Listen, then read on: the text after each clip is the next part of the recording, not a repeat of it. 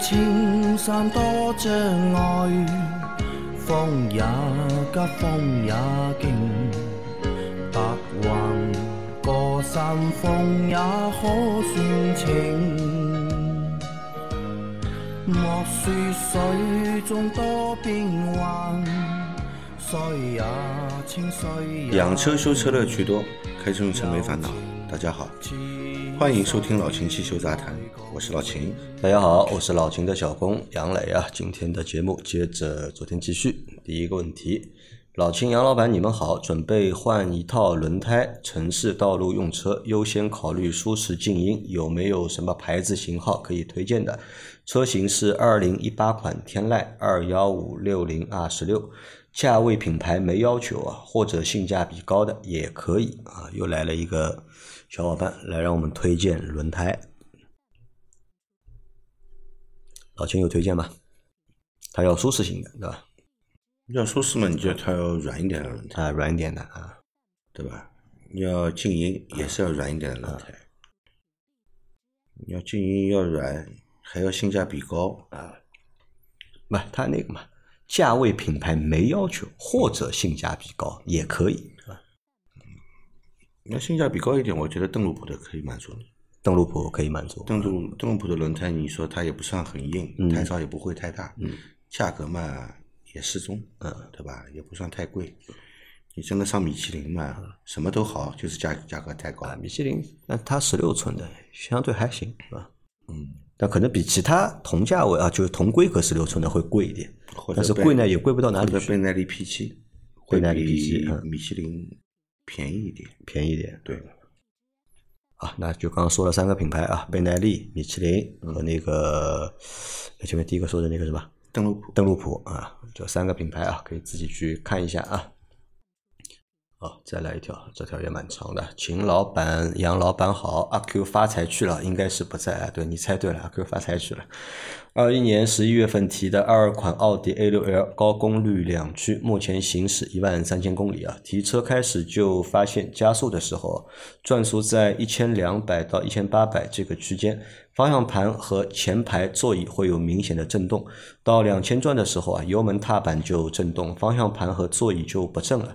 一过两千转就不震了。我试过全程 S 档就没有震动的情况啊，转速高基本转速高了，基本不在那个区间。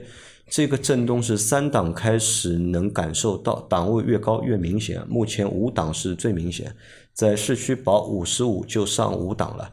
五档的震动最明显，换了两个机脚和飞轮，动平衡都做过，也和试驾车的轮胎调换过，都没用啊。但是换了机脚后，油门踏板的震动基本没有了，偶尔还是会有极小的震动，可接受的范围。但是前排座椅的方向盘的震动是完全不能忍受的范围。我问过四 S 店机脚有几个，他们说三个，有一个没换，他们说和那个没有关系，我也没有深究，我也不清楚是那个机脚不好换他们懒得换，还是换了那个机脚要抬发动机，我也不清楚啊。请问秦老板还可能是什么原因？再从哪方面去找原因？啊，二一年十一月份的车啊，二一年十一月份到现在只跑了一万三千公里，对吧？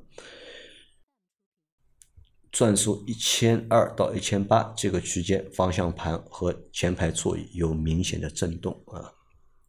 到两千转，油门踏板也震动，对吧？方向盘和座椅就不震了，对吧？一过两千转就不震啊。啥情况，对吧？还是台新车嘞，还在质保期内嘞。找四 S 店，主要是四 S 店帮他换了机脚，啊。那理论上这个车应该机脚没问题的话，应该没问题。对吧？一万多公里，对吧？机脚不可能需要更换。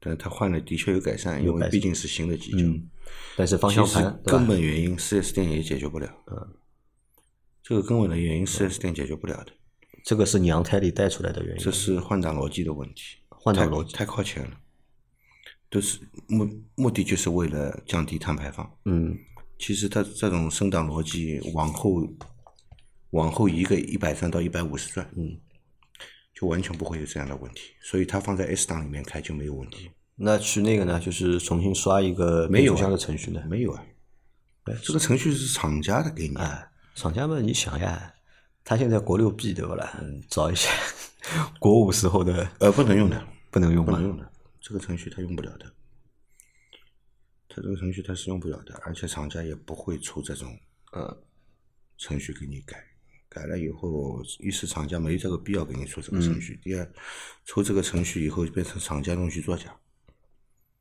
对吧？你这个、又要被罚了，对吧啊到时候又要被罚了。对的啊，所以只能让你忍受。但他没说，他只说就是动平衡多和试驾车的轮胎做了调换，没有用。他倒没有说他有没有去试过试驾车有这个情况没试？驾车不一定会有，不一定会有。不一定会有。嗯，到现在两万公里了，对吧？嗯不行，你换套火花塞可能会好转一点。换一套火花塞。但是这个问题归根结底还是要找四 S 店来解决。四 S 店你可以找他，但是他解决不了，真的解决不了，他没办法。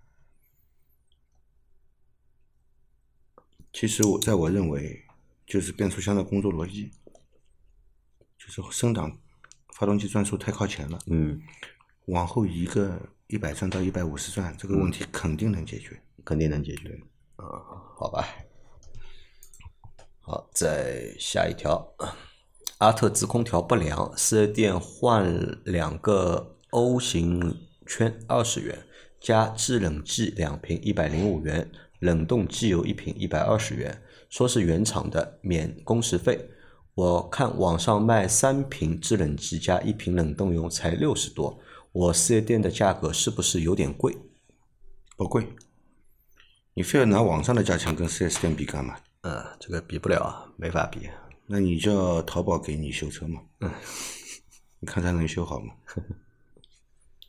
啊，不会啊，所以大家没必要就是拿四 S 店价格和网上的价格去做对比？嗯，不一样的啊。啊，再来一条，风油精可以，风油精可以除去胶啊，在车漆表面可以涂抹吗？网上说伤油漆，问一下两位大仙，用什么东西除去比较好啊？不伤油漆？风油精给车涂，风油精应该是对油漆有伤害的，有伤害。嗯，应该是对油漆有伤害的，所以不要去涂风油精。除胶的话就用那个嘛，有除胶剂有除胶剂的专门有除胶剂的，啊，也不贵啊，对吧？可以网上买啊，就可以去买，也不一定要网上买啊，可以用除胶剂去除胶，对吧？但是不要用风油精啊，风油精可以除胶，对吧？花露水可以干嘛的？花露水可以防止狗在你轮胎上撒尿。哎，这个是的，对吧？有刺激性，对不对？那风油精呢更有用了，对吧？风油精要老化轮胎的，啊，风油精会老化轮胎，轮胎是橡胶的，嗯，风油精是油性的，油性的的，橡胶怕油的。啊，橡胶怕油，对，啊，花露水对吧？可以那个啊，蛮好。啊，再来一条啊，秦老师换缸垫还需要对正时吗？我以前换过叉车四缸道一次发动机的缸垫，不用对正时啊。就上次嘛，上个星期有一有一个问题，小伙伴说自己动手换缸垫行不行？你不说嘛，对吧？换缸垫要对那个 现在的发动机基本上都是顶置凸轮轴，因为它要实现十六气门、四缸十六气门，或者是四缸更多的，像以前的 B 五的发动机。当然，现在大众也是十六气门，以前有一段时间四缸二十气门，嗯。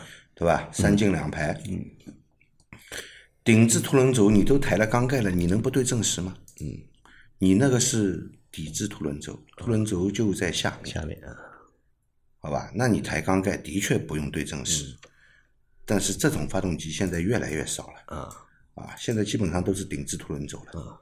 啊啊，虽然我也听不懂啊，但反正听上去还是有道理的啊。来，再下一条，我的车原装 LED 大灯不够亮啊，光线太发散，有没有必要改灯？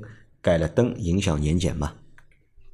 呃，原车的 LED 还不够亮，你什么车啊？他可能觉得就光线太发散，对吧？怎么会闪呢？你你看那个光有没有切割线嘛？嗯有一条明显的切割线的话，就是远光是没切割线的啊，近光只要有明显切割线，嗯它就不是发散的问题。那么有可能是你原厂的 LED 灯用的，考虑成本的问题啊，用的功率太低，嗯，对吧？它可能用的是二十五瓦的，嗯，有可能是二十五瓦的，你换一个功率大一点的，应该会更亮。可以改，对吧？那年检能过吗？年检应该没问题的，能过的。但是灯太暗，年检是过不了的。有些原厂的 LED 灯是换不了灯泡的，那总成的，它坐在一起的，坐死的，嗯你换不了的。你要换里面的发光体，你要开壳的，嗯，这就没必要了，对吧？代价太大了，就对的啊。如果它只是一个 LED 灯泡，嗯，你可以考虑换一个功率大一点的。因为我们年检的时候就是有灯光部分的检测嘛，对的吧？它是一是检测你的亮度，对，还检测你那个位置，对吧？对就是距离啊什么的。太亮会不会违规啊？不不会太亮的，只会不够亮。只会不够亮，不够亮就是会有的你看起来很亮啊，只是那个灯泡发光点位置不对，嗯，那个反光碗嗯。没办法聚光，嗯，你看的很刺眼很亮，其实它光是散的，嗯，其实它测出来就是不合格，不合格，照不远，对吧？对。好，再来下一条，呃，哈哈，我和秦老师一样，只买了交强险和小几百块钱的三者险，开车十多年，从没有买过车损险啊，当然也没有买过任何保险。车被追尾过三次，两次别人都私了，赔了我几百块钱。一次在新疆被一个维吾尔大爷倒车怼了一下，听不懂话就算了。三次追尾都没有修啊，细小气纹，远处看不出来啊，想想也挺开心的。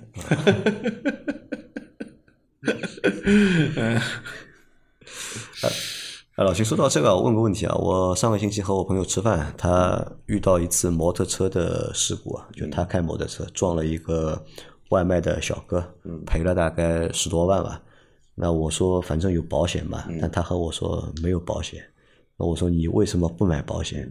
他说保险公司不卖保险给他。嗯他和我说买摩托车啊，买那个保险啊，嗯要开后门的，或者他说要看运气的，不是每台车。我说是不是因为你的车太便宜了，别人不卖给你啊？他说他的车也十几万了。嗯，他说他想买保险，但是保险公司不卖那个保险给他，所以他没办法。有这种说法吗？我不知道这个真的还是假的。有可能，有真的有这个可能吗？有可能。那有些摩托车好像三者险应该能买吧？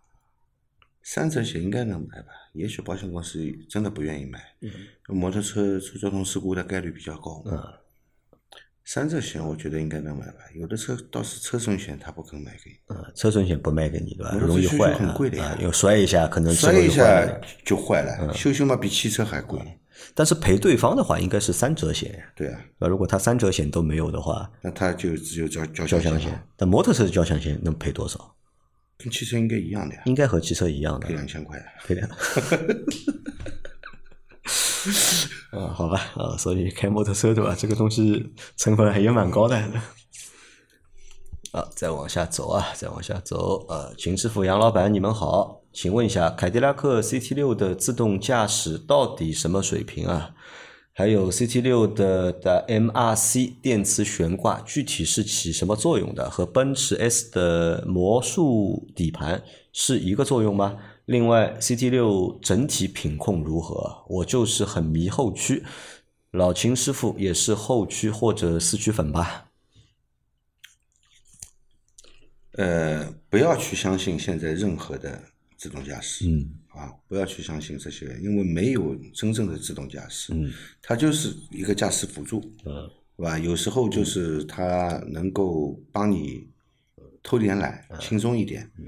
但是你还是要时刻注意路面情况，嗯。随时准备好接管，嗯。啊，所以不要去相信这些自动驾驶，你就当它没这个功能。你可以偶尔体验一下，但是不能天天靠着它过日子，那是不行的，好吧？我相信你应该是看了凯迪拉克他们发的最新的那套 Super Cruise 的那套，对吧？驾驶辅助系统呢，你觉得蛮神奇的，对吧？因为说实话，凯迪拉克在这件事情上面，我觉得他做的很克制，他大多数的车型上面是没有这套东西的。你要买的话，它只有个别的版本它是带这套东西的，而且呢，价格死贵，没优惠的。就其他车型对吧都有优惠，哎，就这个版本哎不给你优惠，那相对来说它还是比较克制的。那我觉得这个还是挺老秦的，因为目前这个驾驶辅助啊，对吧？大家都都一般，对吧？而且真的你实际使用的这个场景啊，也是非常少的，你也用不太到。但是他后面说到那个他的那套 MRC 电磁悬挂到底是起什么作用的？电磁悬挂嘛，就是提高你的舒适性。嗯，啊，因为它那个电磁悬挂里面的，因为减震器里面会有油嘛，嗯对吧？减震器里面的油是起到什么作用呢？起到阻尼作用的。但是它这个油呢，它的阻尼是相对来说是一个恒定的值。嗯。但是电磁悬挂里面用的是电磁流体，你可以认为它也是油，但是它这个是电磁流体，它通电以后流动性会流动性会变差。嗯流动性变差以后，提供的阻尼和支撑性就更好，所以它在它在这个颠簸路面，嗯。它的舒适性比较好，嗯，但是你在激烈驾驶的时候，啊。在急速过弯的时候，它提供你的支撑性也非常的好，它可以通过通电，嗯。它这个频率很高的，啊。它一秒钟运算多少次次啊？啊，一秒1000钟次对，一秒钟运算上千次，啊，它监测地面嘛，对吧？侦测地面，根据地面的这个路况的变化来调整你这个避震器的软硬，对吧？让你坐起来啊，就是更舒服嘛，对那这套东西其实还是蛮实用的，呃，缺点是容易坏，容易哎，这个东西寿命短还是空气悬挂的寿命短？呃，这个东西的寿命不长的，不长，这个电池电池悬挂容易坏的，就是减震器会出现漏油的现象。嗯我知道。和空气悬挂比的话，谁的寿命更长一点？嗯，可能它的寿命更短一点。啊，可反而它的寿命更短一点。对，啊，好了，那错了。上个礼拜给凯迪拉克做的冲刺节目，对吧？还聊了这个事情，对吧？老倪还说了，这个东西要比空气悬挂的寿命啊，可能还在长一点的。老倪因为他不是修车的，他接触不到，他可能凭他的感觉嗯来这样回答。其实这个减震器漏油的事情还是蛮多的，嗯，这个减震器而且换起来很贵。很贵啊，嗯，这个减震器在 4S 店换，可好像是要六七千一根，六七千六千多块一根。啊啊，那和空气悬挂价格差不多了，空气悬挂更贵，要上万。上万。嗯，对。啊啊，那这里找补回来了，对吧？成本对吧？空气悬挂更高一点，对吧？起到作用其实是差不多的，对吧？呃，我觉得可能它比空气悬挂带来的舒适感更好。啊，好，这个找补的更好啊。来，还有他想问啊，另外 CT 六整体的品控怎么样？不错，不错啊，呃，凯迪拉克现在其实全系车来看啊，嗯其实故障率并不高，故障率并不高啊。故障率并不高。啊，嗯，不像有一段时间的确是出问题的，故障率挺高。嗯，随着那几个车型的淘汰，现在新出的车型的确故障率并不高，啊，而且 CT 六这个车啊，质量还算稳定的。性价比蛮高的。我们在上期节目我们聊到，就是目前它有一个版本啊，是豪华版还是尊贵版啊？嗯，车价优惠下来三十五万，是吧？我跟你说啊，你说的这些功能全有，然后还带什么呢？还带后轮的转向叫后轮随动。啊，后轮随动？我跟你说啊，这个 CT 六这个车要么不买，啊，不建议买低配，嗯，要买要买高配的，买高配就买四十二万的啊。四十二万，到时候找个人打个折，不，现在便宜十万块钱，优惠十万，我能给你优惠十二万。四十二万的那个还不行，不带那个 后轮转向的，要买三就四十五万那个，优惠十万，就买四十二万，那个好像是四四十二万八吧，嗯对吧？便宜个十二万，到时候再走一个，融资租赁对吧？过过户对吧？对，对，走一个融资租赁过过户还能再便宜一万，嗯那基本上三十出点头就能落地了，啊对吧？啊，性性价比还蛮高的啊。但这个车，说实话，这个车也蛮好玩的啊，网上讨论的人是非常多的，但是实际销量对吧？一一个月对吧？一千多台对吧？一千多台都买不到对吧？实际销量不行。嗯啊，来最后一条，最后一条是请教两位老板啊，验车新规十月一号执行后，十五年以上的小型非营运私家车是否还要一年两检？到底要吧？十年以上的，反正是一年一检了。十十五年以后应该也是一年一检了。现在，但10月我1号以后，我特地看了一下那个就是发出来的那个文章，我没有去看那个，不是十年以后一年一检，没必要通知你啊。嗯，本来就是一年一检。十年以后本来就是一年一检。对啊，啊又不是十年以后一年两检，啊，本来就是一年一检。小型私家车嘛，本来就是一年一检。那十五年以上，那现在也变成一年一检了，啊，没问题啊。好，那我们上个星期所有的问题都回答完毕了，好吧？大家有任何关于养车、用车、修车的问题，可以留言在我们节目最新一期的下方，我们会在下周的节目里面一一给大家解答。我们下个星期再见，好吧？最后还是和大家说一下，空的时候啊，就是刷抖音啊，刷到我们啊，一定要记得给我们点赞、评论，好不好？啊我们下周再见，拜拜。拜拜。